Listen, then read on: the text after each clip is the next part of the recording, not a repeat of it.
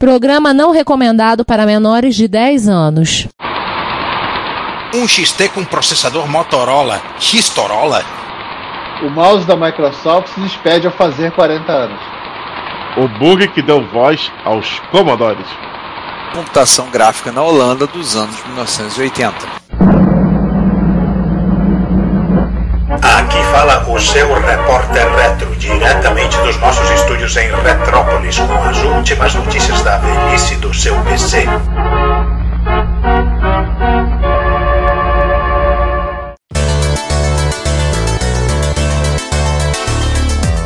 Bom dia, boa tarde, boa noite, gente. Eu sou o João Cláudio Fidelis e estou abrindo aqui o Repórter Retro número 093. E conforme a gente gosta de falar, velha seu PC. Estou nessa mesa quadrada, hã, hã, hã, hã, quadradinha com Quadrado meio distorcido. Comigo, Juan Carlos Castro. Aliás, os meus cabelos continuam os mesmos, mas a minha voz. Tá vendo, Franklin? Agora você não pode reclamar mais da voz do Juan, que tá aparecendo que tá falando dentro da lata, essas coisas. Tomei vergonha na cara e comprei um fone bom. Pronto, finalmente. Finalmente não fica mais falando assim, ó. Atenção, gente, aqui é o Juan Castro. Tudo bem com vocês? Viu, olha, não, Não, não, não, no tripudia, não precisa nas tripudiar. Olha, esses tempos esse tempo, esse tempo de áudio ruim já acabaram, tá? Mas, Acabou, gente. Finalmente acabou. Mas, mas esse não é podcast para tripudiar da qualidade do, do meu áudio.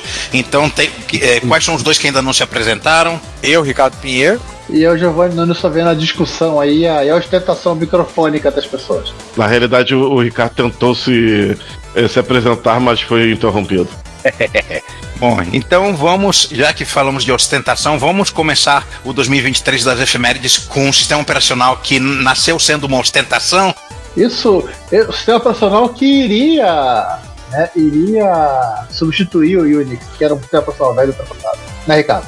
Né, Ele é, ele é o sistema que surgiu dizendo que ia substituir o sistema do qual é nosso assunto nesse mês, no episódio 142, né? 30 anos do VMS mais um, ops, é, do WNT, do Windows NT. E NT é- de New Technology, gente? Neanderthal Technology. Not tested, eu já, eu já vi Not tested, já vi outros, Neanderthal Technology. Aliás, eu lembro da, memori, da mesma tirinha onde o Giovanni viu essa. Eu lembro dessa. E outras piadinhas que construíram em cima da NT. Never Tested, é, New Trash, e aí É, vai, né? Network Trash. Eu já vi também Network esse. Trash. Eu lembro que na, na, na época que lançou não, não havia computador com memória suficiente que, que pudesse ro- rodar esse sistema sem ele ser uma carroça. O principal atrativo dele era, era, era pelo menos para os nerds como eu, era a promessa de rodar em outros processadores que não Intel. Sim. Uma coisa que o Unix já fazia. Alguns anos, inclusive. Isso é um, isso é um mero detalhe. É, eu já comentei, já comentei a experiência do de ver o NT rodando numa, numa servidor da Inter, numa estação de workstation da Intergraph. Tá lá no episódio 142, vou poupar os ouvintes contar essa história de novo. Mas a gente já falou em vários episódios, em prosa e verso, cantamos a história. Inclusive que a equipe que trabalhou no desenvolvimento do NT veio toda que trabalhou no desenvolvimento do VMS, né? Inclusive daí vem a piadinha, porque VMS vira WNT. Essa, a Microsoft parou com uma, uma van na porta da, da Digital, meteu a galera dentro da van e saiu correndo. Que sequestro relâmpago? Quase isso. Não foi relâmpago, foi bem longo. É esquema HAL, né? Assim como a, a HAL são as letras anteriores à IBM, WNT são as letras posteriores à VMS, né? Para quem não captou a referência. O NT teve o 3.1, 3.54, depois teve o 4. Eu usei o 4, meu desktop. 4 acho que é a versão mais famosa, né? De- Aí depois veio o 2000, que aí tinha a versão Aí depois séria, é- a versão desktop. Tá, e aí, segunda mais famosa. é, e aí, O 4 foi a primeira versão, digamos assim, mais ou menos agradável de usar. é, e É. aí a, no XT, que houve a fusão das duas linhas, né? O operacional, tudo aí. Então, você que está usando no seu computador velho o, esse Windows velho aí, o Windows 11, saiba que ele é descendente do Windows NT, lá de trás. Ele é descendente do NT muito mais do, do que é descendente do, do Windows 95, 98 ME, que era uma linha que estava fadada a desaparecer, né? É, Só demorou um pouquinho a desaparecer, né? ainda mais ME, né? Uh, M- o ME, que lasqueira. É, Eu gosto de dizer que o Millennium e- não é Millennium Edition, que a sigla completa é Millennium Edition Research Development Advanced. Essa é a sigla correta dele. Nossa. Aliás, alguém estava na Retro Rio comentando sobre o Windows Millennium. Eu passei no- naqueles momentos de ir pra cá e pra lá pra ver o que tá resolvendo. Alguém estava falando sobre Millennium lá. Eu não lembro quem estava comentando. Eu passei dizendo, eu falei exatamente essa sigla do ano, só que eu não, eu não dei a explicação completa da sigla, não fiz o acróstico, né? Eu apenas falei a sigla, o significado do ME. Que é exatamente essa palavra, com- essa expressão que o Juan usou. Então, para bons entendedores, meia palavra basta. Para bom entendedor, as iniciais bastam. É. Mas vamos para uma outra efeméride que, tam- que também é um primórdio, também é o início de alguma coisa, mas é o início de alguma coisa muito legal, né? É o início do Brasil online. E não estou falando aqui Do? Estou falando do Brasil, país, República Federativa do Brasil, estar online. No dia 27 de maio é, de 1980, é, de 88, 88, foi feita a primeira conexão do Brasil a uma rede internacional, que foi a BitNet. A conexão partiu do LNCC, Laboratório Nacional- de Computação Científica. Naquela época, o LNCC ficava no camp- dentro do campus do FRJ em Botafogo, no campus da Praia Vermelha.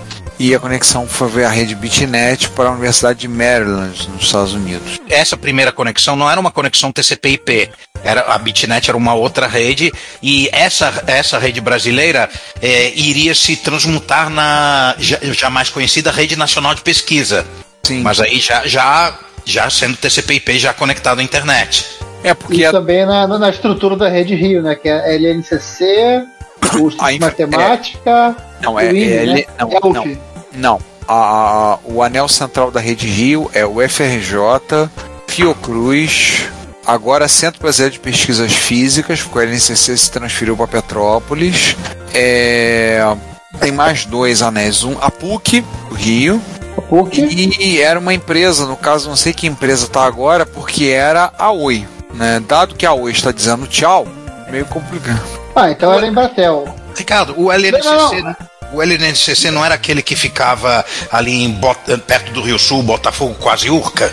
Sim, o LNCC fica dentro do campo, ficava na época dentro do campus da FRJ. Na verdade, a história do prédio do LNCC é que ele foi cedido pelo, pelo CBPF, Centro Brasileiro de Pesquisas Físicas, e ficava o prédio ficava ali. O LNCC se mudou para para Petrópolis no final dos anos 90, que ele foi para lá para Ali atrás do Quitandinha. é. E aí ele, ele foi transferido, foi relocado para foi relocado para Petrópolis. Eu vou por acaso no site da Rede Rio tem um mapa. Tô procurando um mapa, ver se eu acho o mapa atual. Eu acho Ah. que na, dos mapas originais a UF também fazia parte. Não, a UF entrava numa conexão pela pelo FRJ e era uma conexão via rádio. Ah, a famosa conexão via, via rádio atravessando a Baía de Guanabara. Exatamente, exatamente aquela conexão. Deixa eu ver aqui, ó, Aquela, aquela CBPF. que, que- que inclusive a gente chegou a usar, né? Sim, sim. Ó, CBPF, ponto de troca para a Rede Nacional de Pesquisas, o FRJ, Fiocruz, o ERG, Cefet. Agora o Anel eles mudaram a infra. Recentemente eles mudaram. Tô dando uma olhada no gráfico aqui, no mapa sensitivo. Eles tiraram o mapa sensitivo que tinha no site da Rede Rio. Se alguém tiver curiosidade, rederio.br.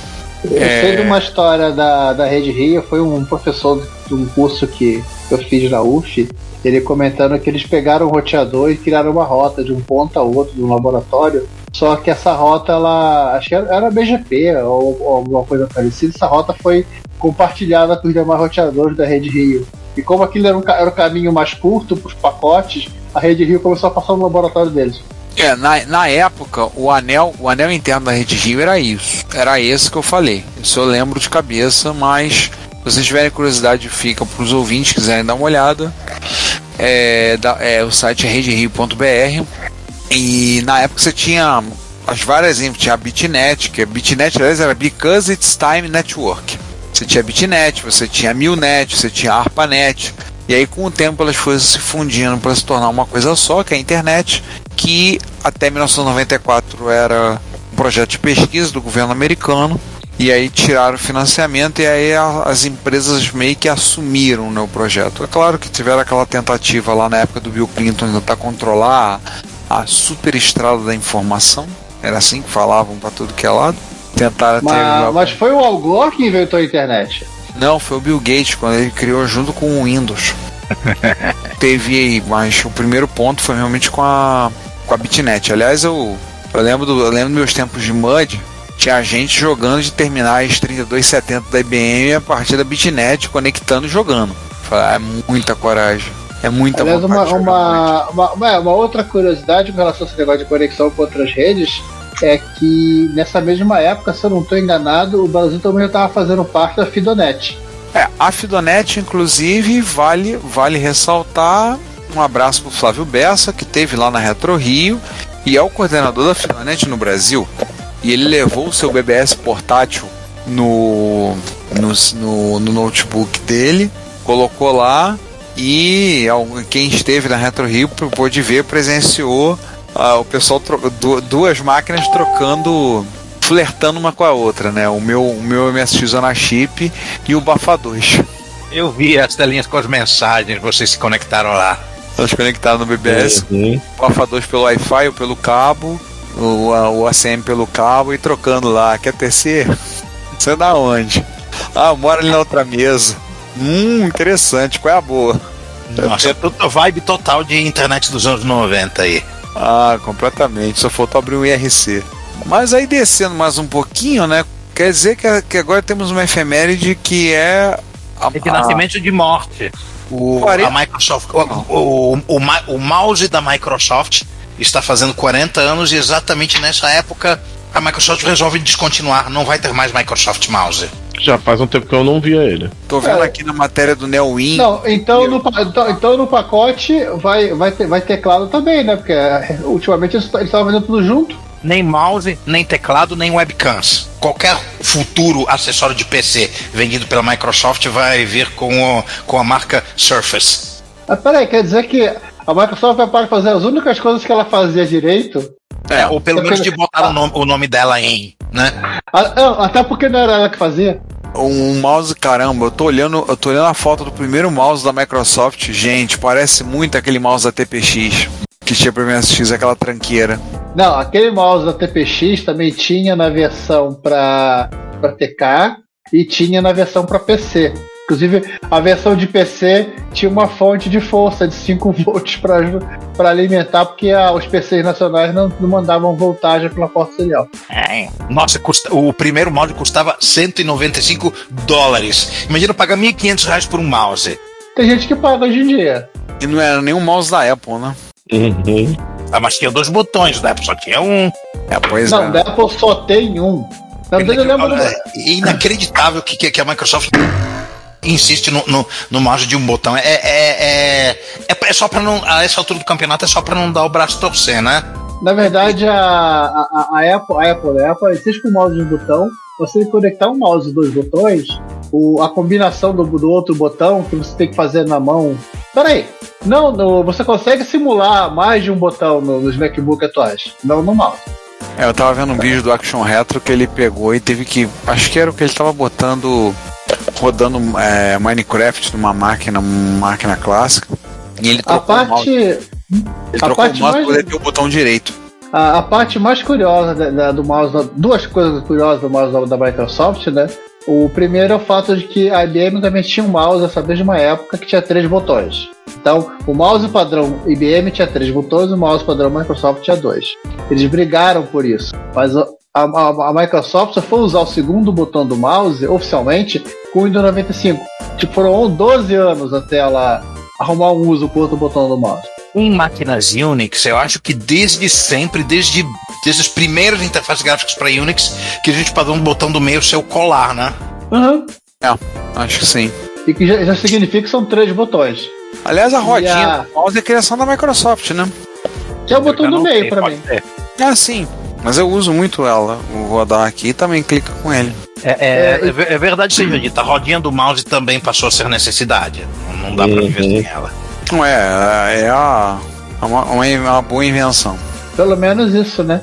É, e tem uma curiosidade que a, a, a Logitech teve que escrever em um ponto aleatório do driver de mouse dela a palavra Microsoft, porque o Windows procurava por isso no, no driver. É DR-DOS Feelings, né?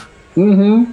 Nossa. Agora ou, tem uma- então, ou então compatibilidade de, de, de MS, de, de Expert Hotbit Feelings também, né? Não, literalmente, porque assim, ah, ele procurava pela palavra Microsoft, para que só, só o, o driver da Microsoft, obviamente o mouse da Microsoft, fosse reconhecido perfeitamente pelo Windows.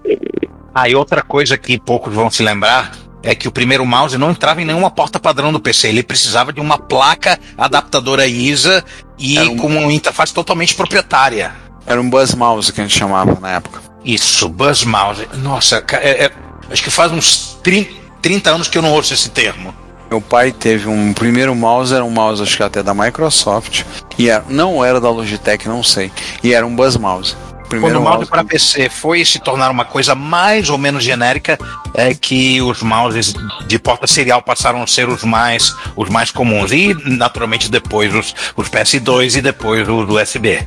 Na verdade, os PS2 eram mais com- é- é- eram os comuns, né? O, o serial tecnicamente era uma gambiarra. É, mas até o, o- o- a porta PS2 é, existir como uma grande maioria do que, do que existia os PCs, porque o, quando eles lançaram o PS2 e depois começaram a aparecer para eles Então, é, porque é, os computadores de, de, de marca, né? Digital, compact, todos eles vinham com porta PS2. Uhum. É, mas a grande maioria não usava PS2.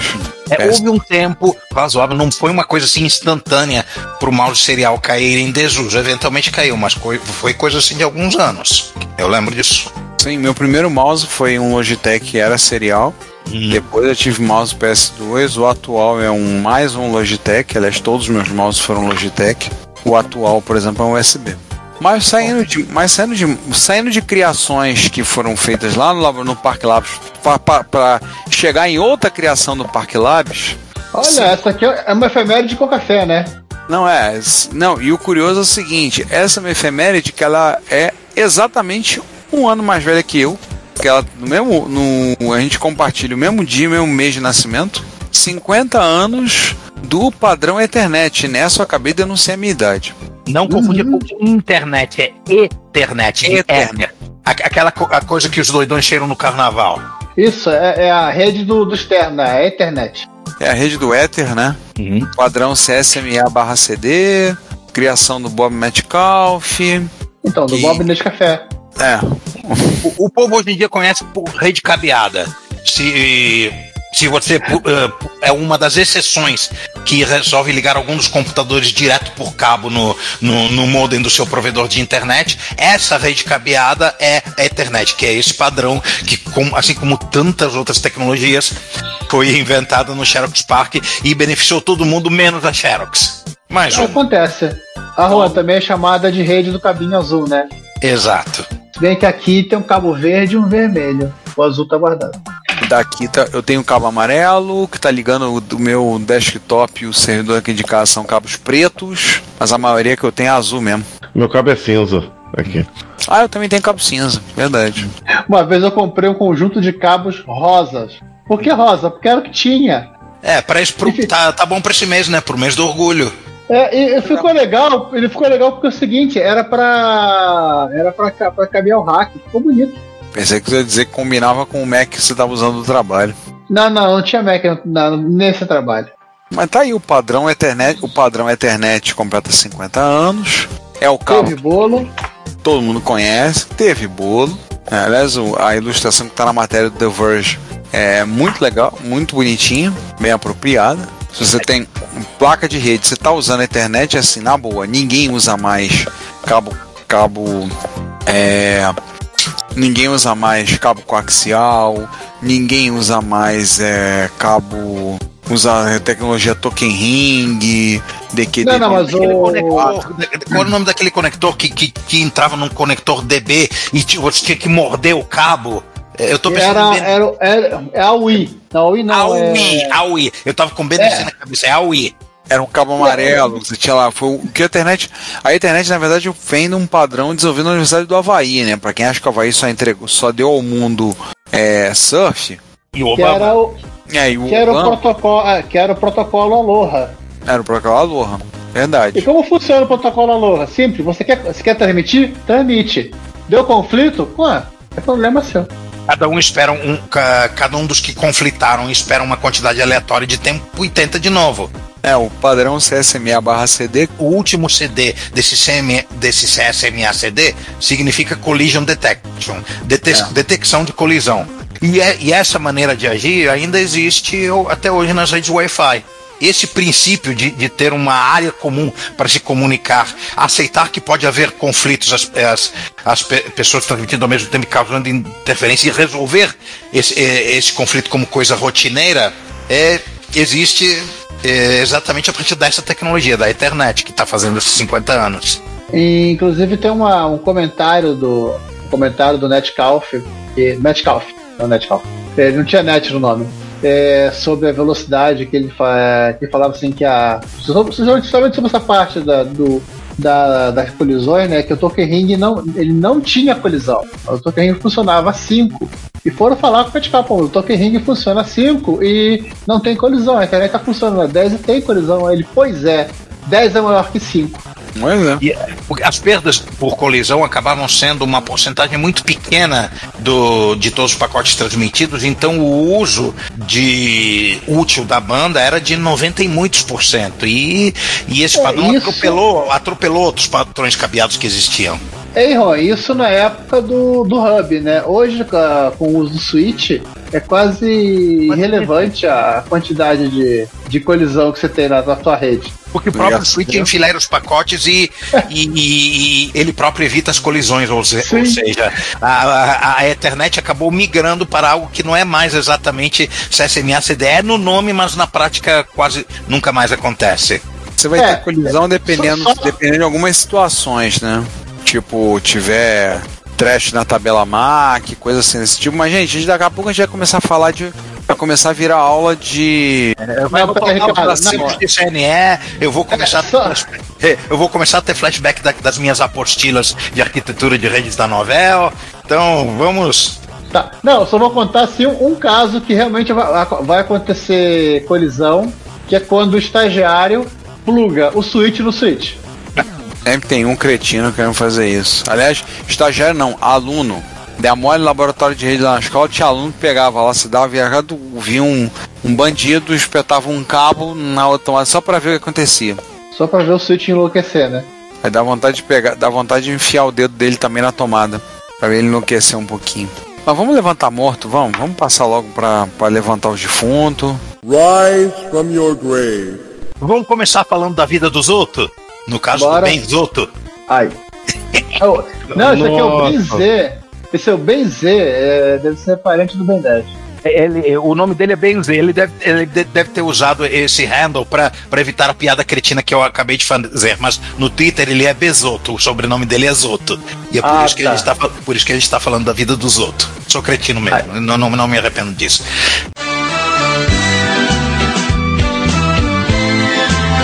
Mas ele. Mas o que ele arrumou aí é um computador absurdamente raro que num vídeo anterior dele é, a gente já mencionou num artigo do, do nosso blog. E agora ele, ele conseguiu colocar para funcionar e recuperar alguns softwares de fita. E, e, ali- além disso, codificar um, um joguinho da cobra nele.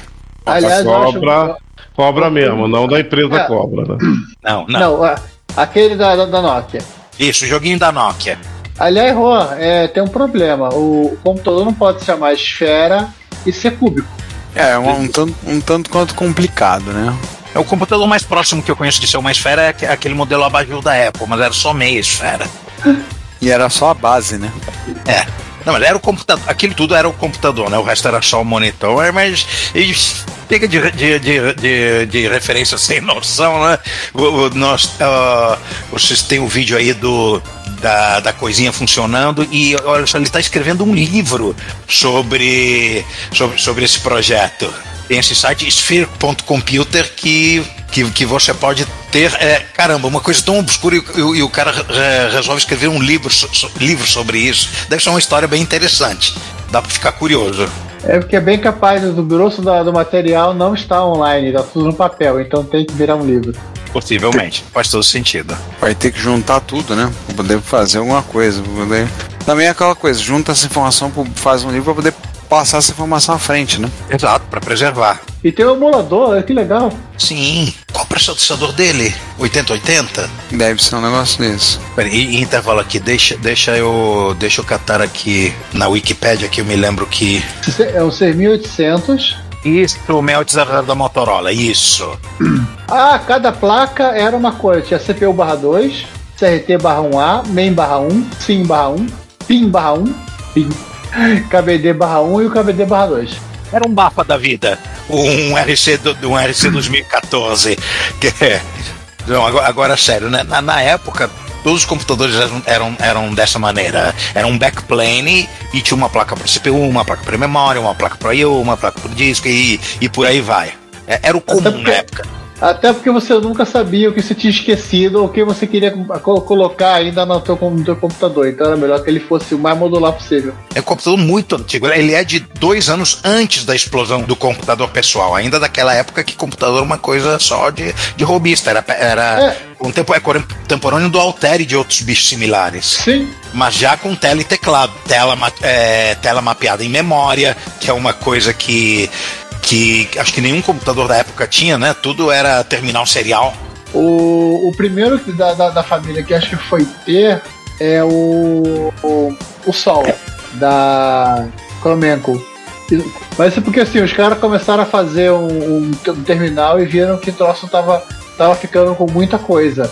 E vocês acham que, a, que o nível de bizarrice de coisas recuperadas vai, vai ficar por aí? Não, vai aumentar. Nós temos agora uma coisa bem mais estranha trazida pelo Nostalgia Nerd, que é uma estação de trabalho gráfica chamada Aesthedes holandesa. Que é uma coisa, parece uma. Nossa, parece uma ponte de comando da Enterprise, esse treco. Três monitores de tubo. É jogar Darius. Tem uma área. Lembrei de- para jogar Darius. Lembrei de você, João. Tem uma área pra desenho com uma- um tablet gráfico no meio. Ah, Desenhar ali, a mão livre. Cara, realmente, realmente o negócio parece que saiu de um filme de ficção científica dos anos 70. Exatamente. É. caraca, cara, que coisa doida, coisa bizarra. Nossa, e a, e a referência ao Star Trek. A Star Trek aqui não, é, não foi à toa, não. Ele, ele tá sendo patrocinado por Star Trek Fleet Commander. Eu vi também nos créditos. Esse, esse, esse computador tem uma história ilustre. Ele, ele foi usado para desenhar os logotipos da Heineken e da Amstel. Então, aquela é, das cervejas. Então a estrelinha vermelha lá da Heineken é é culpa dele, né? Exatamente. Não, a estrelinha vermelha, a estrelinha vermelha é antiga. Não, desenho do- no logotipo atual. É.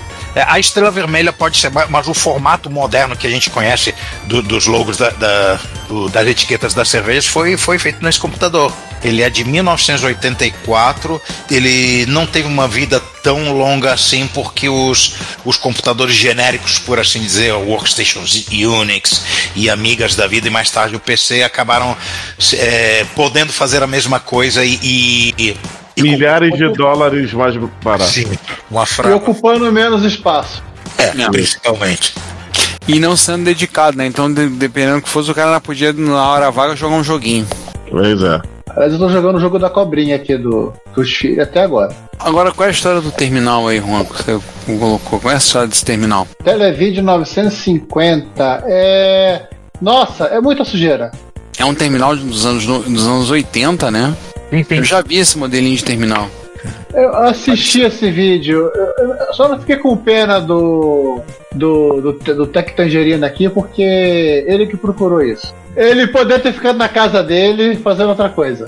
Tipo, ele arrumou esse troço com 20 kg de poeira em cima. Mas ele botou pra funcionar. Sabe o que, que ele tá mais apanhando? Compatibilização de caracteres de, de controle para ele poder usar dentro do Linux e sem ele cuspir caracteres malucos toda vez que, que, que, que for fazer um efeito de texto. É ainda- porque eu, é, é porque assim, ele tá usando o screen pra isso. Porque o que acontece? Ele, é, esse terminal no mínimo é VT52, não é VT100, né? Não é um tipo, isso é MSX, né? É mesmo, mesmo é, uma coisa de terminal do MSX. Sendo que o MSX o VT52 não tá todo implementado. É, tá o É suficiente. quase um VT26. É quase um VT26. Então, Então, assim, depois que ele, ele tirou a poeira, a foto que você vê do, do, do terminal quando você começa a assistir o vídeo, as teclas não são quase da cor do, do, do terminal. Isso é poeira. Não, e tem, e tem outro, outro agravante nessa história. Vários programas em modo texto no Linux é, meio que largaram de mão desses terminais antigos e simplesmente presumem os caracteres de, caracteres de controle do terminal nativo do Linux. Aí É, ele já, ele já foi VT100. É, alguns só VT100, olha lá.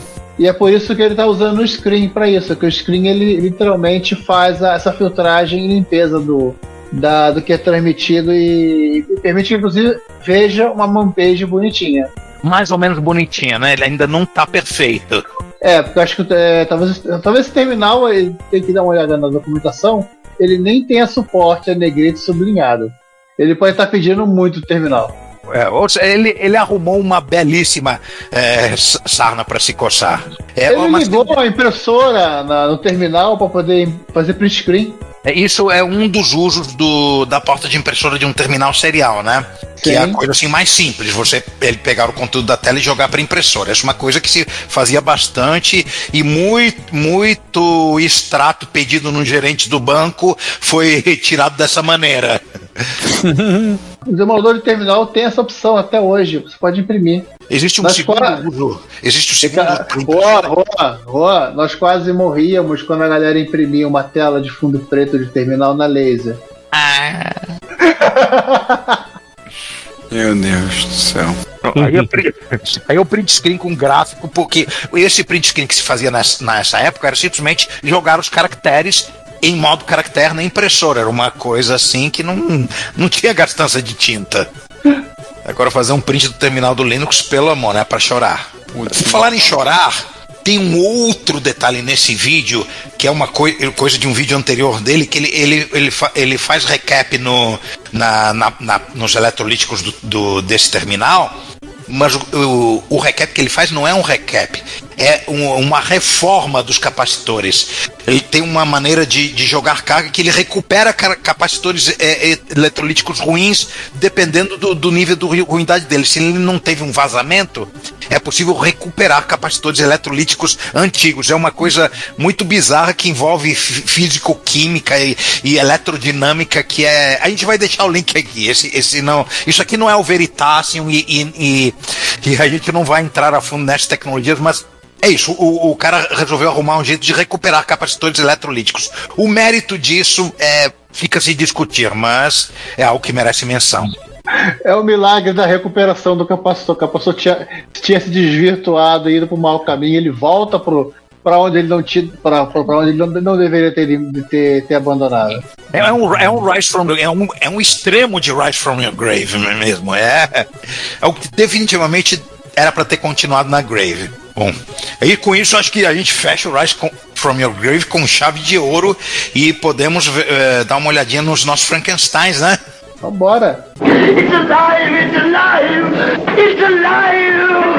Cara, que, que negócio é esse? O cara pegou, arrancou um 8038, botou um 68 mil emulado no lugar. É. Que, que negócio é esse? Que loucura. Deixa eu pegar, deixa eu pegar o nome do rapaz aqui que eu já esqueci. Não, O nome do blog é Microcore Labs. É, o Micro Labs. Então, ele desenvolveu uma plaquinha que ele. Ele, ele tem essa, essa plaquinha para Z80, tem para 8088, como, como vocês podem perceber, e ele pendura, acho que isso aqui é um rasp, né? O Gordon Brandley. E o que, que ele resolveu fazer? Ah, como seria um, um XT com 68 mil? Basicamente ele arrancou o. Ele arrancou o 8088 e, fe, e fez com que um, um 68 mil tomasse conta do corpo, por causa do 68008. O, o nome do blogueiro não é Gordon Brandley. Gordon Brandley é o nome do autor do do Basic Ah, tá. que, que, que, que ele usou e que ele, que ele portou, né? É porque apareceu do nada a foto do cara aqui, isso aí. Não, mas isso aqui é uma, é uma entrada no mundo alternativo, né? Porque é, quem já ouviu alguns dos nossos episódios sobre PC e sobre Motorola sabe que a IBM cogitou seriamente de, de usar o 68000 como processador de 16 bits do PC e não o, o da Intel, mas o, o 68000 ainda estava imaturo, né? O, o- Cara, é, é quase um. É quase entrar no universo paralelo.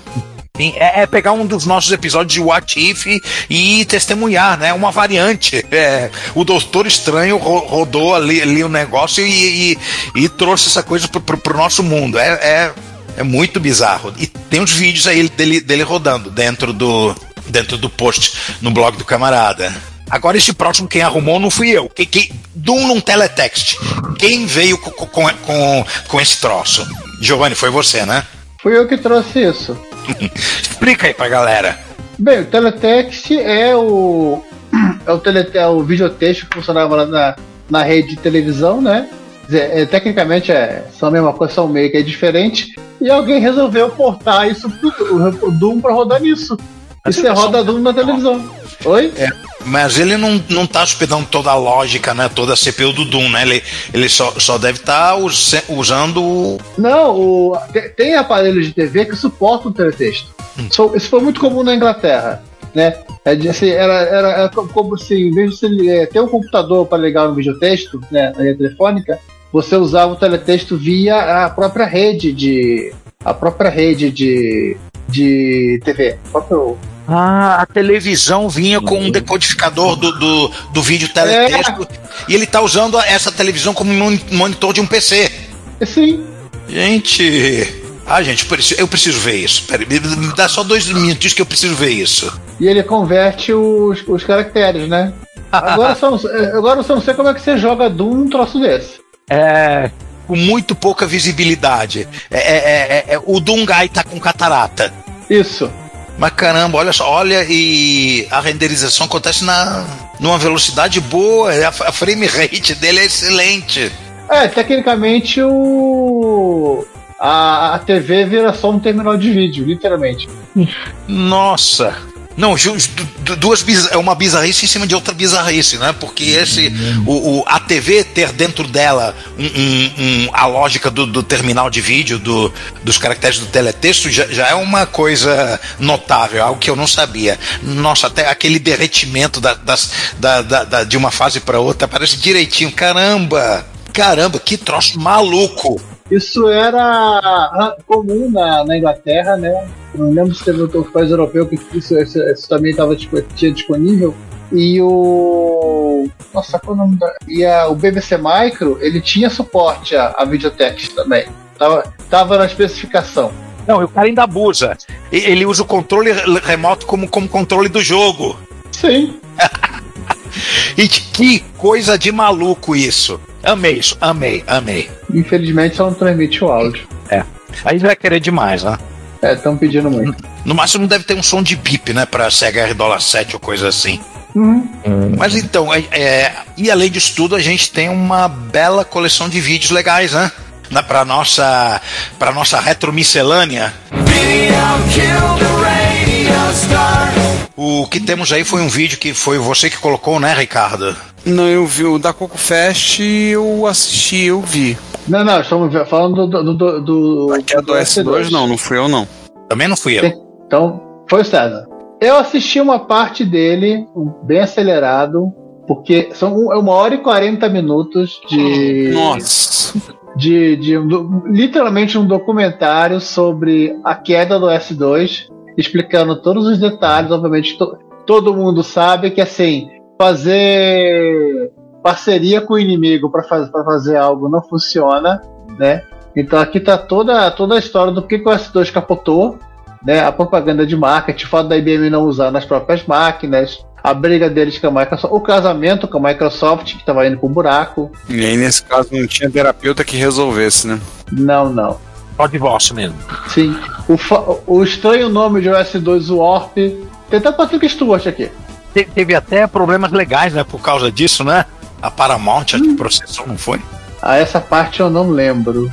Eu tenho memória de ter dado treta nisso. Bom, mas é, é um vídeo de quase duas horas de duração.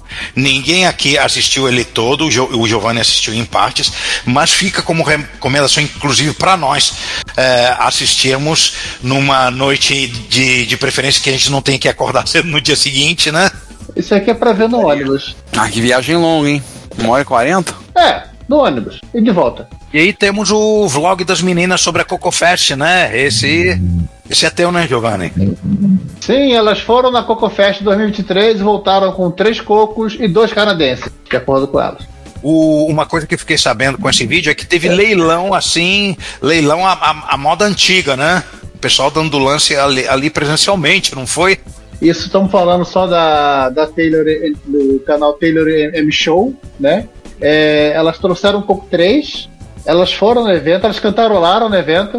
Eu ainda não consegui entender como é que elas arrumaram os canadenses. Eu não sei se estão vendendo canadense nos Estados Unidos já. Não sei como é que tá esse lance.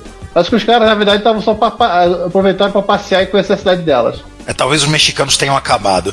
Vamos comprar canadenses agora. Nossos mexicanos são mais mexicanos que os mexicanos dos outros. Gente, nós não somos pessoas boas. Definitivamente não. Segue, segue, segue o barco, segue o barco. Tá, então você tem um relato bem rápido da, da, da Coco Fest 2023 e a gente segue agora pro Cid. Opa, lá vamos nós. Opa, fal- falou de Cid e o João acordou. Esse vídeo do, do canal Modern Vintage Gamer, que eu acho que pela primeira vez a gente mostra um vídeo deles aqui, ele é, explora uma, uma capacidade muito interessante dos computadores da Commodore, que na verdade não era uma capacidade, que é um bug, é um defeito do gerador de som SID, que quando você vai fazer uma transição de volume, ele joga um pleque no, no, no alto-falante que não deveria estar ali, e esse pleque é proporcional, a, a intensidade desse pleque é proporcional ao tamanho da transição de volume que você faz. Aí, o que, que você consegue fazer se tiver pleques de, da amplitude que você quiser? Você pode sintetizar uma onda. Então você faz PCM com o SID que não foi feito para fazer PCM. E é por isso que você tem voz, síntese de voz em alguns jogos da Commodore, graças a um bug. Cara, isso explica tudo. Engraçado que uma das músicas, a música de um, de um, de um dos jogos que ele botou aqui como, como exemplo, você vê exatamente isso. Ele é, é praticamente do tipo, quer saber como é que funciona? Bota a, música do Turbo Outrun, que você, você se impressiona com a música do jogo no, nele, mas ao mesmo tempo você, você vê tudo isso que tá, tá lá na, tá lá. Você, você, você escutar, prestando atenção, vai, tu vai ouvir esses esses blocos, esses, é, esses metalizados. Já que o PCM do Commodore 64 ele é metalizado. Ele é acidental. O chip não era para ter é. PCM. E Isso que é, que, é o, que é o mais impressionante. E, e- e e outro detalhe mais curioso ainda: nas gerações seguintes do, do CID, esse bug estava atenuado. Então, na hora que você vai rodar o mesmo jogo que tem aquele som sintetizado, a fala, o, PCM lá, ele sai bem mais baixo, bem bem mais abafado, bem pior da, da, da, da- daquele PCM que tem o defeito total em toda a sua plenitude. Exatamente. Que é a diferença do, do Cid velho pro Cid novo. Aliás, Essa é esse, uma- esse, rapa- esse rapaz já teve aqui, já teve aqui com a gente. Esse canal? Já. Não- agora, só não me pergunte com o que, mas eu lembro dele dele brincando de radialista aqui na. Em alguns dos 90 e fumaça repórteres retro que, que já aconteceram, estamos chegando no 100. Isso. Mas eu achei interessantíssimo isso. E é uma coisa que eu aposto que tem muito fã de Commodore que se considera fã de Commodore raiz e que não sabia desse detalhe. Aposto. É, realmente. E agora nós temos o Adrian Black explorando sucata. Não, não é explorando sucata. Ele ligou uma caixa de placa velha Sim. e foi olhando uma por uma. E com isso eu fiquei sabendo da existência de uma arquitetura da, da Intel, né? uma arquitetura de, de bus de computador para aplicações industriais que eu simplesmente não sabia que existia. Qual, qual o nome desse negócio? Ah, eu não sei. Se ele foi Peraí, tá, tá- tá aqui, tá, aqui. aqui, tá aqui nos comentários. é, Multibus. Multibus. Cartões multibus. Tem tudo lá.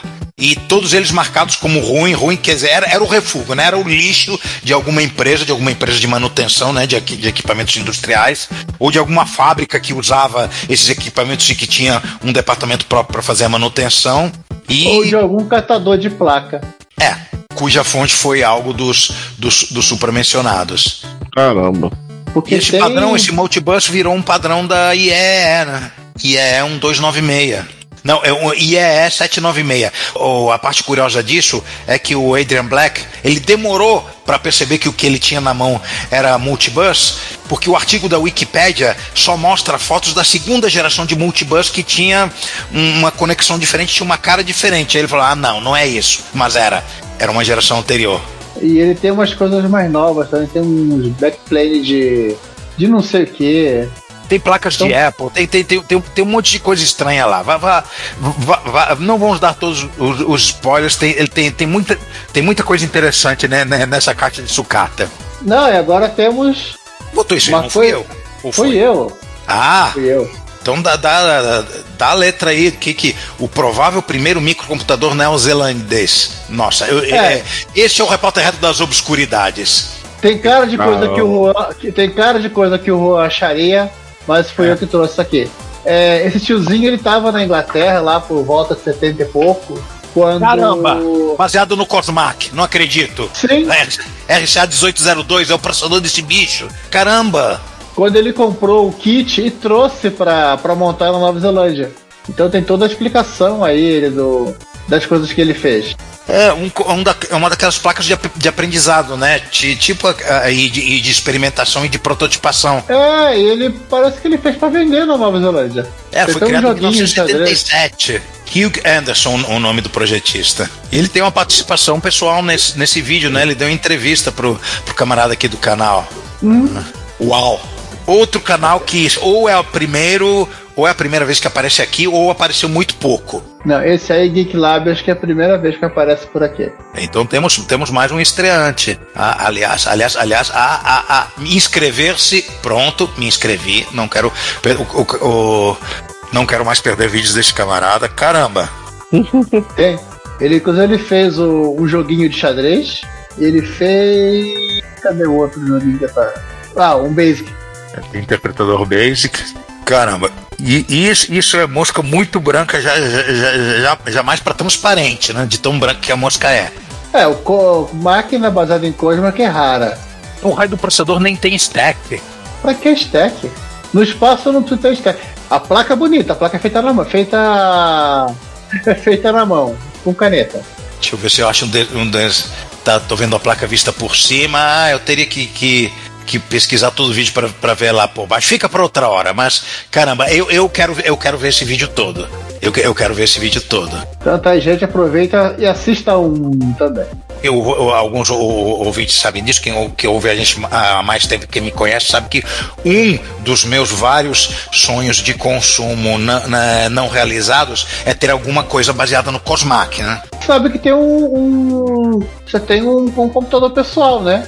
Sim, ele tem um computador pessoal com Basic e, etc, com um teclado com, com form factor de, de micro dos anos 80 normal, etc, mas é difícil de achar, é caro que dói. É, é- esse, é, o- é, esse é o meu sonho de consumo. Eu até esqueci Esse o nome é- dele, eu não tô, eu não, não tô podendo ir, é, ir na, na- na- na- é, É fazer o um, PCOM 64. eu não tô podendo fazer essas coisas ultimamente, não. Se eu tô. É, é o, é o PCOM 64, né? Eu acho que é isso. Ó, o esqueci. PCOM 64 é da Sérvia, da antiga Iugoslávia. Ah, mas estou lembrando de outro que não era do- da, da Europa Oriental. De outro, que, de outro que, era, que era ocidental.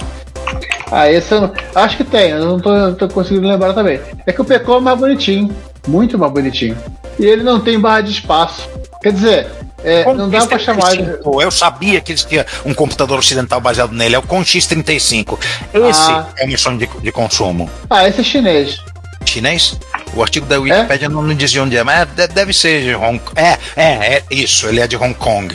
É esse. Esse e o Eletrônica BK, que são aqu- aqueles, santo, um daqueles santos graais que, que eu tenho. Mas, mas- mas vamos parar. Não, eu não quero mais me torturar. Vamos, vamos, vamos, vamos pro. Gente, vamos voltar pra pauta aí. Isso, vamos, pro- vamos voltar pra pauta. Ah, com isso acabamos os vídeos legais e entra a questão do, do João Passa. E nos Manos Passa nós temos mais uma vez o nosso amigo Manuel Neto, mais conhecido como Tebate Creator, que ele está mergulhando na, na, na programação em C para o MSX, né? Entre um review de, de micro e outro, entre um vídeo de encontro e outro. Aliás, daqui a pouco vai sair o vídeo da, da Retro Rio, sobre a qual vamos falar daqui a pouco. Ele tem um vídeo descomplicando a, a programação em linguagem C para o MSX. Dos milhões e milhões de tipos de, de dado da linguagem C. Se você acha que tem pouco, você pode ir lá e criar o seu. É, TypeDef existe para isso mesmo, né? Aham. Mas é uma sequência de vídeos que está começando. Começou, temos dois vídeos só. é, um deles há duas semanas, o outro há, há três dias, na, na data que está sendo gravado. E quando você é, estiver ouvindo isso, provavelmente vai haver, haver mais. Eu- vamos deixar os links para esses dois primeiros aqui no, no show notes. É, comentando os comentários do episódio Processadores Lado C. Temos comentário no, na parte A pelo YouTube. Na verdade, uma reclamação, né? É, mas isso, isso está sendo solucionado. está- você está ouvindo a solução da, da sua reclamação, meu caro JM, ok? Tá vendo só como a gente toma cuidado? A gente prestigia nossos ouvintes. Aliás, o JM saber que você não foi o único a reclamar aí, não, tá? Você não foi o único, não. Nem o que mais reclamou, né? Ah, E por outro lado, na parte B, a gente tem comentário no blog, um comentário do Danjovic dizendo. Gostei bastante dos dois episódios. É impossível não sentir vontade de ter alguns desses processadores bizarros e seu kit de desenvolvimento para poder fazer uns experimentos. É, é, Leia-se essa, essa expressão de desejo que vocês acabaram de me ver expressar lá, lá no Cosmac. É, é isso mesmo. Se forem fazer um episódio de What If com esses processadores, e alguns merecem, podem dar o título de Processadores Estranhos no Multiverso da Loucura. É, olha, pois olha só, Danjovic, é, a gente realmente, declaradamente, não esgotou o assunto de processadores bizarros. A gente tem uma lista daqueles que a gente não usou nesse episódio para fazer um, um- um lado D.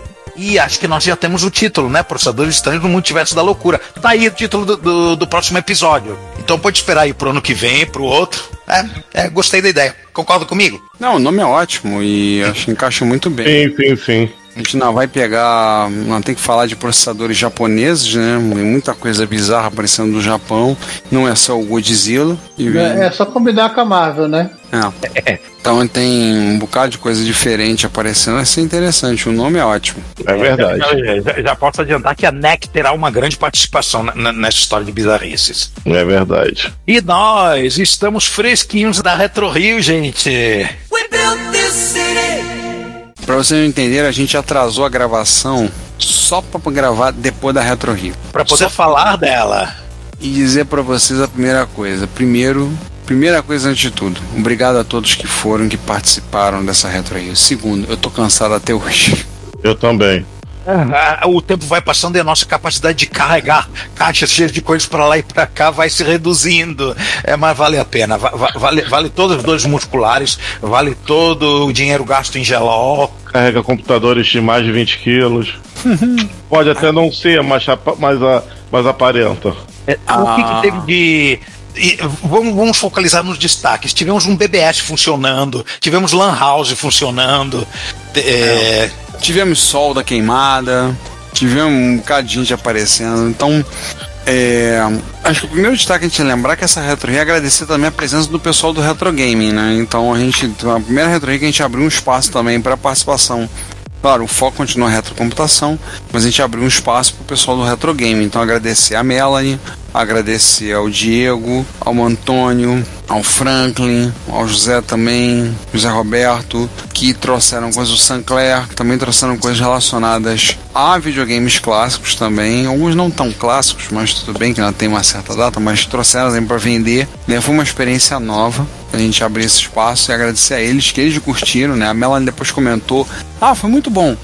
Foi muito bom. Vi, uns, vi muito computador diferente, conversei, fiz contato, vendi, tô, foi ótimo, adorei o evento. E agora, graças a ela, eu tenho, tenho três Atares funcionais. haha. Você nunca, você, tua meta é tentar chegar no número de atalhos do Marcelo Sávia? Não, se eu chegar a 10% do número de Atares do Marcelo Sávio, já vai ser demais. Não, a gente vai dar uma reguada na sua mão, fazendo que você for na feira. Não, mas de- é, a próxima coisa que está com ela para consertar é uma mosca branca. Você sabe qual é, né? Sim, sim. Então, assim, foi uma, o evento, para quem não pegou, foi no dia no dias 9 e 10 de junho, lá no espaço do Lar do Meia. Por algum tempo vai ser o último encontro que a gente vai ter, vai ter, vai estar acontecendo no Lar do Meia. O espaço começou, entrou em obras.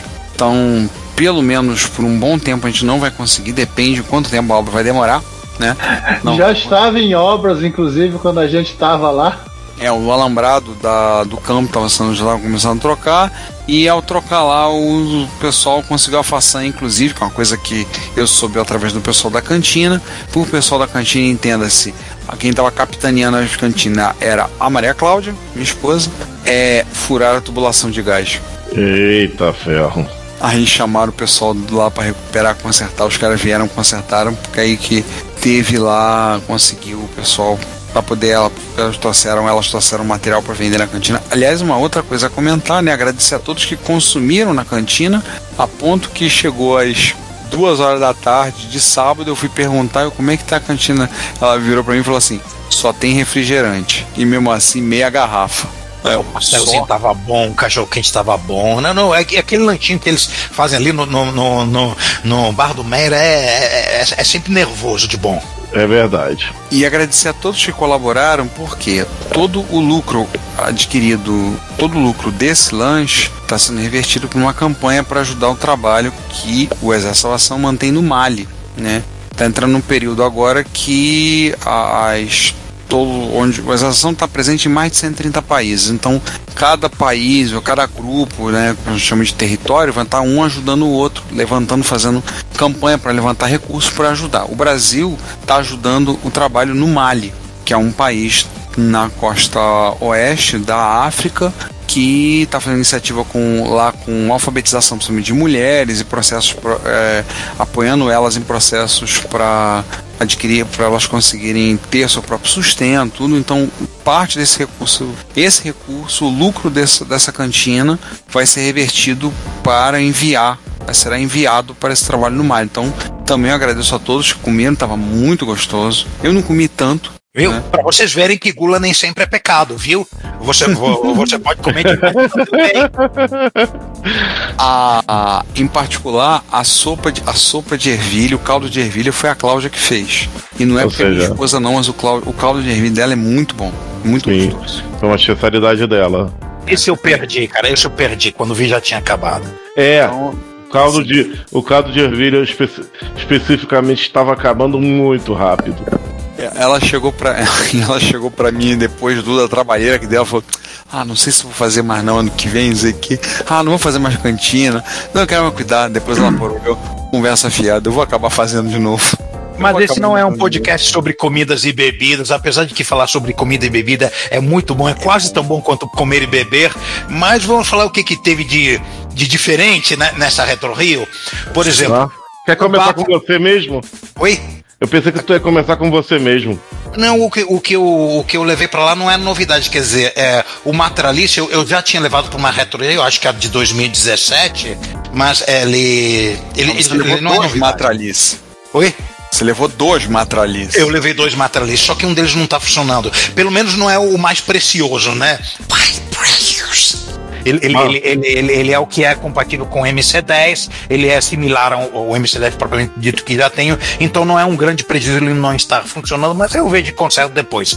O, o Alice 32, que é uma arquitetura mais morca branca, que realmente eu quero manter funcionando, infelizmente eu, eu não. não eu não, não pude carregar jo- jogos de cassete, que é uma coisa que eu queria fazer, fica para um outro encontro. Mas de novidade mesmo, vamos, vamos começar com, com uma com uma novidade parcial de algo que não é novidade, que o, que o Bafa botou o MSX2 Plus para funcionar dentro do Bafa 2, que ele estava com alguns problemas de compatibilidade.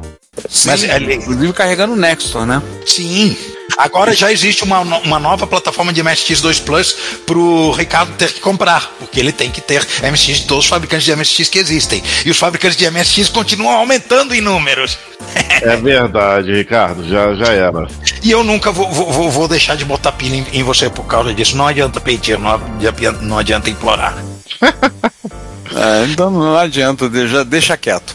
Como Mas já a- mencionado antes no episódio, nós tivemos BBS rodando, nós tivemos Deathmatch da galera rodando Dooms em, em- em- PCs velhos, retro, eh, eh, vintage, excelentes, mas velhos, porque velho é o seu PC. É, o, o BBS foi o BBS quem trouxe o Flávio Bessa, que ele trouxe rodando no seu notebook, rodando Linux. É, ele é o coordenador da Fidonet no Brasil.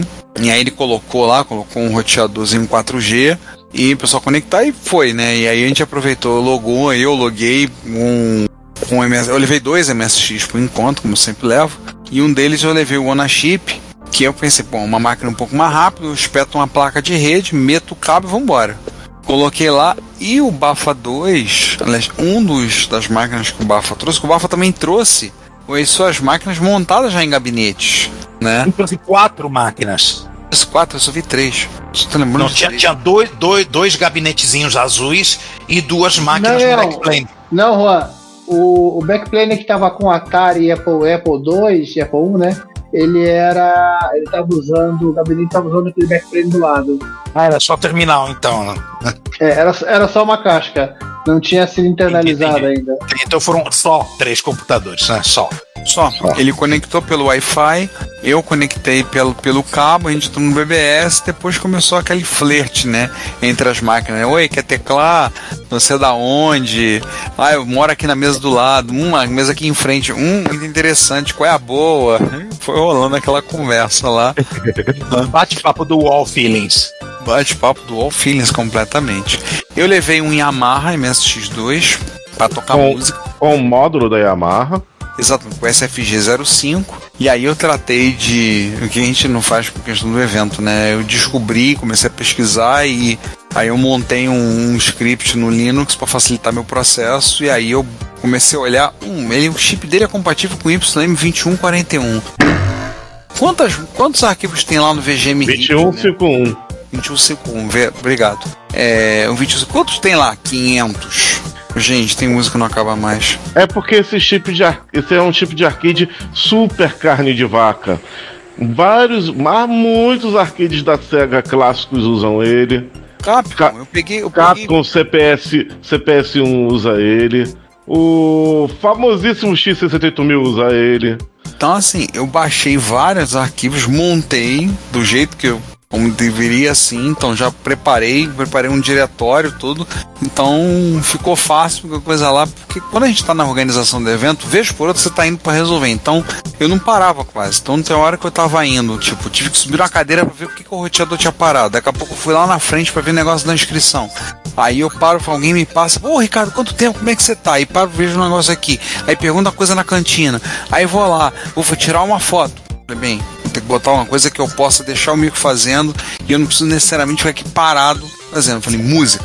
Música é legal. Levei as minhas caixinhas da Holland, MA, MA4, botei lá com um sonzinho bom e deixamos música de jogo. Rolou música do jogo dos Simpsons, do arcade dos Simpsons, que é a Konami, que é um jogo da Konami, Konami. Konami também vários arcades usam. Rolou Street Fighter 2, rolou Thunderblade, rolou Power Drift, OutRun, que é um dos meus favoritos, e vários que eu botei lá, ficou assim. Então isso foi legal, né? Ficou bacana.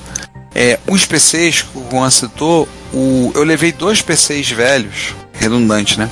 Para serem, para ser preparados pelo Marcelo Correia, mas infelizmente os PCs já estavam além do, do estado, a- além, além da salvação. A, a aparência dele já, já, já dava a sugerir isso, né? Porque coitados. É, eu ganhei essas duas máquinas numa. Retirei esse material de doação uma vez, ganhei, mas estava com os capacitores todos estufados. Acabei passando a máquina pro Oscar Almeida. Então, um abraço pro Oscar, cuide bem deles. O Oscar disse que ia se divertir lá. Se você vai trocar os capacitores, tudo. E a ideia era justamente para poder aumentar a Lan House. Então, É o, é o mesmo Oscar, o Oscar é o mesmo Oscar que tava paquerando os ZX80? acho. Sim, sim, sim. Baixinho, gordinho. Isso. Ah, era ele. Ô. Nossa, olha. Ô, Que ele, Ricardo, ele comprou teu neck de, ah, em um evento passado. É o mesmo. Ô, 81. Ricardo, tio- Ricardo, um daqueles PCs ali, desculpa, ele só tinha capacitor estufado. Sim, eu sei. Acho que era o Sempron. Aquilo devia ficar ligado o dia inteiro, o dia inteiro jogando, ro- rodando Dirt. A de infinito, né? É. Tinha uma- A placa de vídeo que tinha num deles ali tava com todos os capacitores estufados, menos um. A ideia era justamente para poder aumentar a Lan House, mas é só pode fazer com as máquinas, com a máquina que o Marcelo Correia levou, o outro foi do Mário Trota. E eles já tentaram colocar um, um Raspberry Pi rodando o DOS Bian, que eu não conhecia, que é uma distribuição. Se eu, eu soube- se eu soubesse, eu tinha levado placa. Eu, tô- eu tenho sempre coisa velha aqui. É, eu tenho placa aqui, mas aí o problema é que ia ter que montar a máquina na hora, tudo, então eu não Pois sabia. é. Aquela coisa de, na correria do evento, né? Garrar as máquinas, botei no carro, levei, vamos ver, né? Eu, tinha, eu tenho placa no sótão, também não deve estar em bom estado, não sei, não parei pra olhar. Vamos combinar, eu acho que todo mundo aqui tem um sucatinho de PC velho em algum lugar. Da cria, Eu cara. não tenho. Pelo menos- Ih, Giovanni, então é uma exceção aqui, a nossa Você é regra. estranho, Giovanni, você é estranho. É. Que cara, minha, minha- minha única sucatinha de PC velho é o MacBook, é, MacBook preto. a- você vê. Aqui sempre da cria. Volta e meia eu me livro, aparece outro. Eles tentaram rodar pelo Raspberry Pi rodando DOS Bian, que é um- uma versão do Raspbian, né? Que é um porte do. É um Debian para Raspberry Pi, mas que já entra direto com o DOSBox. Eles estavam tentando colocar para aumentar e botar três máquinas do Deathmatch do Doom. De qualquer forma, teve duas, então rolou uma galera. Rolou um pouco. Rolou um, um tiroteio básico lá, Rolou, rolou sim. que é sempre divertido. Pena que esse. Esse, esse programa não conseguia ac- acessar a- os endereços da, dessa, do- o driver do Sound Blaster não conseguia acessar os sons fudebas onboards dessa época. Que sempre tinha aqueles probleminhas de IRQ que o pessoal consertava na marra e o, o programa ali não conseguiu fazer. Logo eles tiveram que se contentar em jogar Doom com som de Pac-Man. Com som de. com som do alto-falante, né? Do PC. né? Ah, mas a, a maioria dos brasileiros, na, na época áurea do Doom, jogou o Doom com, com, com alto-falante de PC. Não, o problema é que ainda o som tava zoado. Tava Pac-Man, o- tava Pac-Man o som do Doom. Não era, não era Doom em, em, em PC Speaker, era Pac-Man mesmo. Acho que mais a gente pode destacar na sexta-feira o Manuel Neto, né, do canal do The Byte Creator, levou, além do Toolware, levou um Amstrad. Amstrad Dois. 28. Não, ele levou um só. Ah, ele disse que ia levar dois e levou um, é verdade. Levou um. Levou o Toolware, o Amstrad 6128. É, o, o Rogério Bellarmino, da Tecnobyte, né, e o, um, um dos organizadores levou um GT, levou o FSA1 vermelho e Tra- transformado para dois mais. É, transformado para Ele faz questão de sempre lembrar isso. É. E- Como ele próprio falava do tipo, não, não, não, não, não. Dois mais, um 512 de RAM e FM. É o que ele diz. Super bom aqui, tá é vermelho Ferrari. Tô bombado, segundo o próprio. Aí quando ele fala isso, olha, olha ele vira assim. ah, grande coisa, o meu Tômega tem isso tudo. O meu Ômega também. Meu Tá Ômega vendo? Só que tem um detalhe. Ele é vermelho Ferrari, o teu, o teu Chevrolet é Ômega. É, verdade. João, João, no teu Atari ST, nós vimos algo chocante. O quê? Nós vimos o maior zelote de Amiga que existe no Brasil, que é o Rafael Lima, jogando num Atari ST. E nós temos evidência fotográfica disso. Gente, isso é o mesmo que o Zico jogando pelo Vasco. Na época Aura. Ou o contrário, Roberto Dinamite jogando no Flamengo. Isso, é tipo É. é, é, que ameaça a continuidade do espaço-tempo. Aliás, olha só, a Ferrari ganhou em Le Mans. é, na, na, na hora da gravação desse episódio, o Botafogo ainda é líder do brasileiro. Gente, eu, eu acho que o universo está com risco de se desfazer. Acho que o, é, o Dr. Stan deve estar deve, deve tá agindo mesmo, né? com- naquele negócio dos processadores. É, é capaz de estar havendo incursões por aí. Ele está, ele está enfrentando a ele mesmo. É, Ele, ele, mesmo, ele mesmo do mal. Sempre, pra variar, sempre é mais forte, tudo bem. que mais a gente teve? O Rogério levou. É, pra demonstrar o, o meu braço mecânico, inclusive Ah, ele é? fez a gambiarra para poder puxar para ligar numa fonte de 5 volts, porque O pilha. teu braço mecânico da. da, da, da Spectra Video. Spectra Video. Não é que você tem um braço mecânico. É, o Ricardo ainda não é um ciborgue. Ainda não. ele não sof, ele, ainda, ele ainda ele não foi igual o Alex Murphy. Ele, ele, ele não sofreu um acidente e foi convertido em um, em um ciborgue. é, nem Calma, o Victor gente. Stone. Ele ainda, ele ainda não é o, o Profecop, o professor do futuro. Imagine, imagine o. Ricardo. Imagine. Não, ele é, ele é o Profecop, ele é, ele é o professor do futuro. Imagina o, o Ricardo entrando estilo Robocop e, e dizendo, e dizendo pros alunos que vocês estão presos. Gostaria de fazer isso às vezes. Mas não vai ser, pe- mas não vai ser possível. Mas assim, aí ele pegou, fez inclusive adaptação no braço mecânico, um SVI 2000 da Spectra Video, para poder ligar a fonte, fez alguns testes, porque ele tá fazendo um cartucho para ligar os braços mecânicos. Aí pediu o meu emprestado, tá lá fazendo um, passando um tempo com ele para fazer. Aliás, o Bafa Micro rodou muito bem o Robocop do MSX, que é conversão de espectro, inclusive na, na trilha sonora PSG. Ele rodou bem pra caramba. É, que mais que teve? Tivemos, tivemos Coco presente, no caso, dois CP400. Apareceu um Sharp Um do, Gusta um do Gustavo. um do Gustavo, outro do Fábio Peixoto. Ah, mas apareceu um negócio que não é coco, mas chega perto. Tem o FM77.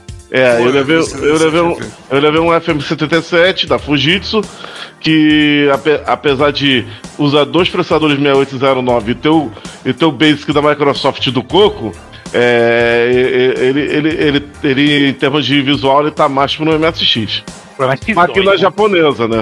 Infelizmente, como eu não consegui gravar quase nenhum disquete pra ele, é, a apresentação dele foi bem, breve, foi bem breve, porque nós só tínhamos disponíveis um jogo de Mahjong e, e um RPG em japonês. Então Não, valesse a pena investir num- numa Goltec pra ele, né? No, no... Sim, mas o fato é que o fato é que foi uma longa história que eu precisava de uma de descobrir a pinagem, coisa que eu descobri recentemente do vídeo dele pra fazer um cabo, coisa que foi feito e depois feito de novo no evento, em pleno evento. Eu participei dessa história. O Juan me ajudou, felizmente. E obrigado, obrigado, Juan. E finalmente estamos aí, agora, agora que dá pra trabalhar melhor nele. É... E lá vão-se, sei lá, uns 5 ou 7 anos que eu tenho essa máquina. Foi um dos, meus, um dos meus primeiros desapegos. Né? É. Você ainda, você ainda morava, você ainda morava ali no perto do evento. Eu morava ali na rua Caxambi. Isso. Agora eu vou falar uma, uma qualidade que esse micro tem. O micro ficou sem, sem usar sa- several years, porque também conta o tempo que, o- que o, do tempo que o Juan pegou, conta o tempo que ele ficou parado lá no Japão depois de 1989, né? 1988, lá da época clássica, e o teclado dele, eu fui digitar zero teclas falhando. Sabe que outro micro lá, lá do encontro tem, tem a mesma resiliência admirável? O Matralice. O meu Matralice. Quer dizer, Verdade. O que não funciona, não. O, o- ele tem um tecladinho chiclete, aquele negócio despretensioso, mas por incrível que pareça, é bom de me digitar. Todas as teclas funcionam, o vídeo funciona, o, o RGB, aquela minha gambiarra horrorosa que eu preciso é, colocar uma, uma, uma, uma cola quente, botar numa caixinha ainda. Eu vou fazer isso alguma vez na vida, eu prometo. Ah, isso é um detalhe que, que é, que é bom a gente citar rápido. Eu, eu, a primeira Retro Rio que eu levo um console. Eu levei um, um, um NEC PC Engine, que em, em eventos de videogame ele, é- o pessoal já viu que eu já levo em eventos, mas na Retro Rio é a primeira vez. E, e pasme, a gente ficou fazendo um campeonato de columns com ele. E o Juan e mais, e mais alguém que eu não me lembro. Eu sou muito palha em colos. Olha como Ah, é, foi o Giovanni. Eu, o Giovanni e o, e o Juan ficamos jogando columns. Pra ver quem faz a maior pontuação. Eu preciso de rapidez. Não, eu, eu, não, eu, sou, eu sou péssimo em columns. Eu fico nervoso quando, com- quando começa a acelerar. Me dá ansiedade. Não, não consigo, não consigo lidar com isso. Ó, Juan, depois você, quando você tiver um tempozinho, liga seu Mega Drive que tem aí o Columns. Ah, tá nos jogos da memória? Acredito eu que sim. Se não Ah, eu tiver, se não tiver, tá no multicart com certeza. Cara, tem tanta coisa aqui que, que, que eu ainda preciso ligar, que eu ainda preciso experimentar. Olha, de- depois de, de todo esse desapego da minha coleção, eu ainda tenho tanta coisa, ainda tenho tanta coisa na fila pra fazer coisas co- é, tipo, é, tipo é, mexer no, na interface de cassete do Matralice, tem. é, botar o, o- o outro pra consertar, é, botar o TK2000 pra, pra consertar, ver, ver, ver o bo- botão de, de controle. Ah, não, não, esse não é A, fo- a fonte, do, a fonte do, do CP300. Aí, aliás, mais, mais uma coisa. É, tivemos na sessão reapego, ele apareceu só, só como. Esse micro apareceu apenas como demonstração, já que foi sessão de desapego. Nós tivemos um raríssimo Robotron Z 2001 no evento. Sim, que agora está feliz com com o seu feliz novo dono, Franklin. Só pra variar. O, ma- o maior, o maior co- comprador do Juan. Juan abriu até um crediário. Fez as casas Bahia do Juan pra, pro Franklin. De tanta 18 coisa que ele comprou. juros. Quer De pagar tanta coisa que com- comprou, cara. Nossa. Olha, essas coisas vão se tornar um ambiente retro Duca que ainda vai ah, a- a- aparecer. Nós ainda vamos, vamos falar desse lugar que ainda não existe. No- nós ainda vamos eh, montar eventos nesse lugar que ainda não existe, mas existirá. Aguardem, aguardem. Agora. Agu- a- Aguardem, aguardem. Faltou dizer uma coisa. Fábio Peixoto também conhecido como Fábio Peixoto. Ele trouxe, trouxe uma amiga no primeiro dia. Afinal, Friday Night tem que ter todo evento. Todo evento tem- que a Atari ST tem uma amiga tem que estar também. Que o Rafael Lima não, não foi expositor, ele foi lá só, só pra jogar, então alguém tinha que ter trazido uma amiga no lugar. Dessa vez o Atari ST foi mais bem sucedido que o Amiga. É verdade. Co copitou um dos maiores defensores da, da, da linha para o lado, para as fronteiras da, da Atari. Como é que é? É. Tremel Wings. Agora, justiça seja feita. O Rafael Lima passou o tempo todo falando mal do Atari ST, né? Óbvio, porque. É porque ele não, claro, viu, o Fábio né? Peixoto, ele não viu o Fábio Peixoto xingando uma amiga. Nós, ai, não, não, não, nós não, não, nós não, não, não, não queremos que as pessoas vão a, vi- a às vias de fato nos nossos eventos. Ainda, ainda bem que isso, que isso não foi escutado. Sim, mas o destaque do Fábio Peixoto não foi o Amiga. Foi a outra máquina que ele levou. Ele levou um Sharp MZ 800. Ainda que ele Ah, nem ligou o micro. Não, mas é interessante de ver, a máquina de Mas, é, diferente. mas só pela exposição, é um micro que já faz um bom tempo que não aparece. Ele chegou a aparecer em retro, nas das primeiras Retro Rios, mas, mas é, fa- fazia tempo que ele não aparecia. E é, e é uma- e é um Sharp, vamos dizer assim, mais, mais aves raras do que geralmente os Sharps que geralmente aparecem. Que é o Hot Beat e o X68 mil. É mais Por comum acaso- você ver esses dois do que ver o, o Sharp Esse- MZ. Essa máquina é outro, é outro dos meus sonhos de consumo não realizados, mas deixa, deixa, deixa, deixa vocês tá aí.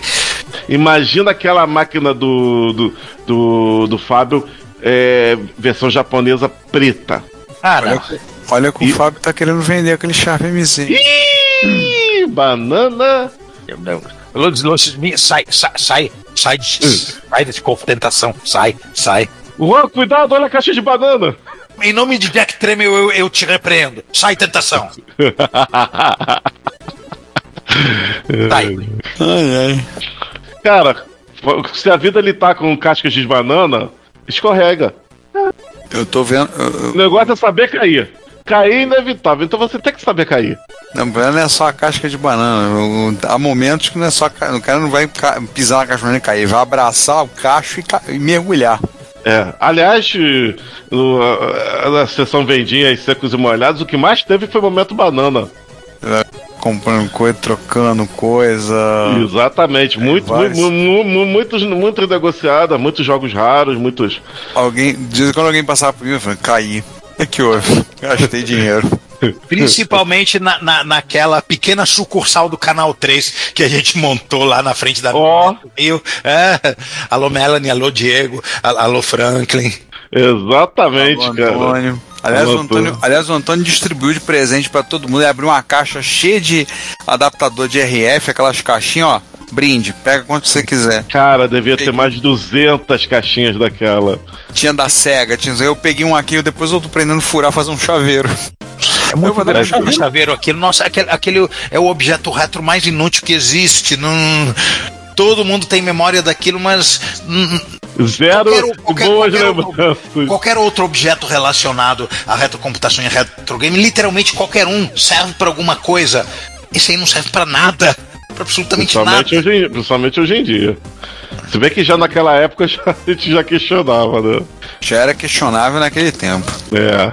E cara, e quando, e quando aqueles garfinhos quebravam? Oh, que delícia! Você ia cortando o fio. Enrolando pra, Fio. pra prender- no parafuso. Putz. É uma coisa. Saco. Delícia! Porque isso porque a mãe não deixava ficar a caixinha presa na televisão. É, se videogame tinha uma fama de estragar a televisão, a culpa era dessas caixinhas. Ó, pra, pra quem acha que fake news é, é coisa de hoje em dia, na, na, na- na época também Ah. esse negócio. É, é, o videogame es- estraga a televisão era o terraplanismo do- dos anos 80. Antigamente não tinha nome nenhum. Aí lá pros final dos anos 90, começo dos anos 90, virou Horax. E agora é fake news. É. Sempre existiu, sempre esteve aí. Só tinha nomes diferentes ou não tinha nome. Ah, não, tinha nome sim, era gerador de Lero Lero. Nos anos 80 era gerador de Lero Lero. A gente encerrou, a encerrou a Retro Rio, inclusive, numa. comendo batata, comendo a batata na telha, né? No louco. Ah, é, é. Olha, vai dar o que falar, hein? Novo Point. Um belo. Algumas fotos estão circulando, mas a gente só vai liberar daqui a um tempo porque a gente quer comer muita batata lá sem fila. Aliás, o próprio Loucos por Batata comentou no, no, no- no nosso post, no post do Instagram que a gente fez, né? Olha! Ah, legal, que legal. Que, Que bom. Que bacana, que comentou. Vou falar que tá surgindo um novo local que vai abalar as estruturas tá, das batatas de Marechal, hein? Cara, muito bom, muito bom lá. Vai, E- ser, uma, vai ser uma concorrência pesadíssima. Sim. Acabando essa Retro Rio, já começamos a pensar no próximo evento, na MSX Rio, do fim do ano. Sim. É, nós. Agora em local secreto. É, a gente. É, Tão secreto que nem a gente sabe. E a gente sabe. Já tá vendo aí. A gente tem alguns. alguns estamos vendo alguns espaços. Eu espero que por ocasião que vocês ouçam isso, já tem, eu já tenha o compilado as fotos do evento. Então eu já, já tenho um compilado para poder publicar as fotos do evento e um breve relato para quem quiser ver. Vocês já ouviram um relato hum, bem detalhado. Então eu pretendo publicar esse álbum de fotos e linkar lá e colocar uma postagem para quem quiser já ver como é que foi. Tem alguns vídeos, eu, eu, eu venci a minha resistência natural a fazer vídeo e fiz vídeo. Eu não gosto de fazer vídeo, entendam isso. Eu gosto de tirar de fotografia, não gosto muito de vídeo. Mas tudo bem, fiz um vídeo para poder mostrar como o evento tava. É, tá lá disponível, a gente vai disponível. Espero que quando vocês estiverem ouvindo isso, esse álbum já esteja disponível. Enquanto não tem o nosso álbum, tem um álbum do Augusto Bafa que tem bastantes fotos e é bem completo em relação ao evento todo, que a gente também tá, tá deixando o link aí. E claro, também os vídeos do Manuel. Sim, o Visito, ele vai publicar um vídeo, deve estar saindo, já deve ter visto lá no canal dele um vídeo sobre a Retro Rio, só de sexta-feira, ele só pôde estar presente no evento na sexta, tá? Mas vamos ver como é que foi a sexta-feira do evento, tá? Esperamos que vocês, quem foi, está nos ouvindo, esperamos que vocês tenham gostado do evento. Pra quem eu perguntei, alguns passaram por mim, ó, excelente evento, ó, adorei, foi muito Teve bom. muita gente nova de, de, de público. É, a gente De teve- nova, nova que eu digo não só nova no quesito que nunca foi no evento, como nova na faixa etária. Sim, teve gente, tem um ouvinte nosso, um abração pro Felipe Iglesias, nosso ouvinte, que Isso. teve lá e falou, a gente pensa um pessoal mais jovem, um rapaz jovem que tava lá, foi com a esposa, é, é, aí comprou também material do grupo com a gente, conversou com a minha esposa também, falou com ela que era fã dela, ela fã meu? Do que porque eu rio, tempo, eu rio sempre quando você fala porque velho é seu PC agora a cidade dos clássicos. Eu falei tá vendo Cláudio? Agora você tem fãs quem diria? Tá ficando um ícone pop. Gente nova, gente que viu o banner que a gente botou na- no portão, viu, olhou e disse assim: Isso ser coisa com videogame, eu vou lá. Aí veio, arrastou uns amigos e veio também. É, a nossa divulgação no Facebook, que deu uns problemas no algoritmo e não foi da maneira como a gente esperava, foi bem aquém do que a gente esperava, que fez o Davi, que está sendo o nosso. Tá sendo o nosso, nosso braço direito nessa parte toda de Facebook, apoio e tudo, deixou o Davi de cabelo branco. E olha que ele é muito jovem, vai ter cabelo branco. É verdade. Mas ele viu assim, então estamos, tivemos um, um bom evento, um evento muito bom. É, agradeço a todos que compraram, que também colaboraram com a cantina, compraram material do grupo, participaram, tiveram lá os expositores, todos colaboraram, a gente com o aluguel das mesas, né, e ajudaram pagando as mesas, o pessoal que levou material para vender. Então, por exemplo, o Diego foi o primeiro evento que ele veio nosso, é o terceiro evento que ele tá fazendo. Aí o cara, como é que foi? Ele, foi bom, vendemos bem, foi bom, gostei, pode chamar a gente pros outros que a gente vem, hein? A gente vem, gostei, foi bom. Que bom, né? Porque o nosso foco é mais retrocomp e fizemos coisa de retro game e teve uma presença. Né? E teve uma- um, um pessoal presente, comprando, vendendo, conversando, trocando ideias. Valeu muito a pena. A gente comparece nos eventos de retro game para botar retrocomp, nada mais justo que aceitar que nos eventos de retrocomp aceitarmos retro game. Sim, sim. E aí o pessoal, agradecer a eles que estiveram, agradecer a todos que puder, participaram, agradecer a vocês que tiveram presentes. Vocês que não puderam vir, reservem a data, a gente vai ver. Ainda não sabemos como vai ser 2024, a gente não sabe nem como é que vai ser a MSX do fim de ano. Agora a gente vai começar, começar a arrumar as coisas, a gente vai sentar para conversar, para conversar sobre como foi o evento, fazer o balanço, como é fazer e aí a gente vai começar a correr atrás para ver porque infelizmente o Lar do Meia não poderá ser, a gente não poderá usar o Lar do Meia ainda por algum tempo. Dado que eles estão começando a entrar em obras, vai ser uma, uma grande obra que eles vão estar passando. Não sabemos quanto tempo a obra vai durar. Alguns falam em. Eu especulo, eu especulo que no mínimo um ano e meio de obra. Mas alguns estão dizendo que não, vai ser menos tempo, mais, tudo. Vamos ver. Mas a gente vai continuar insistindo, a gente é chato e vamos ver agora pro fim do ano, vamos ter mais uma MS de Rio. E aí vamos ver, a, vamos ver a data em breve, vocês vão saber, vão estar divulgando aí. Tá? Acho que é isso, né? É isso. Uhum. Fechemos, né? Fechamos. Shaded. Fechei, Gente, muito obrigado por nos ouvirem, muito obrigado por comparecerem aos eventos, muito obrigado por prestigiarem a gente em todas as nossas formas esse, esse tempo todo e vamos continuar nos vendo e até semana que vem e até amanhã, talvez nas, na, nas várias nossas manifestações, posts de Instagram, de, de Facebook, de, de Twitter, do, de blog e, e do Escambau e estamos aí, sempre. Vocês não vão se livrar da, da gente assim tão fácil. Fui! Gente, abração. Nos vemos no próximo episódio agora no 143, cujo assunto eu não faço a menor ideia de qual seja. E nós estamos lá. Um abração. Até mais. Falou pessoal, bom dia, boa tarde, boa noite. Também estou me retirando. Até a próxima. Tchau. Até mais, gente, e. Ah, você já sabe, né? Até daqui a pouco.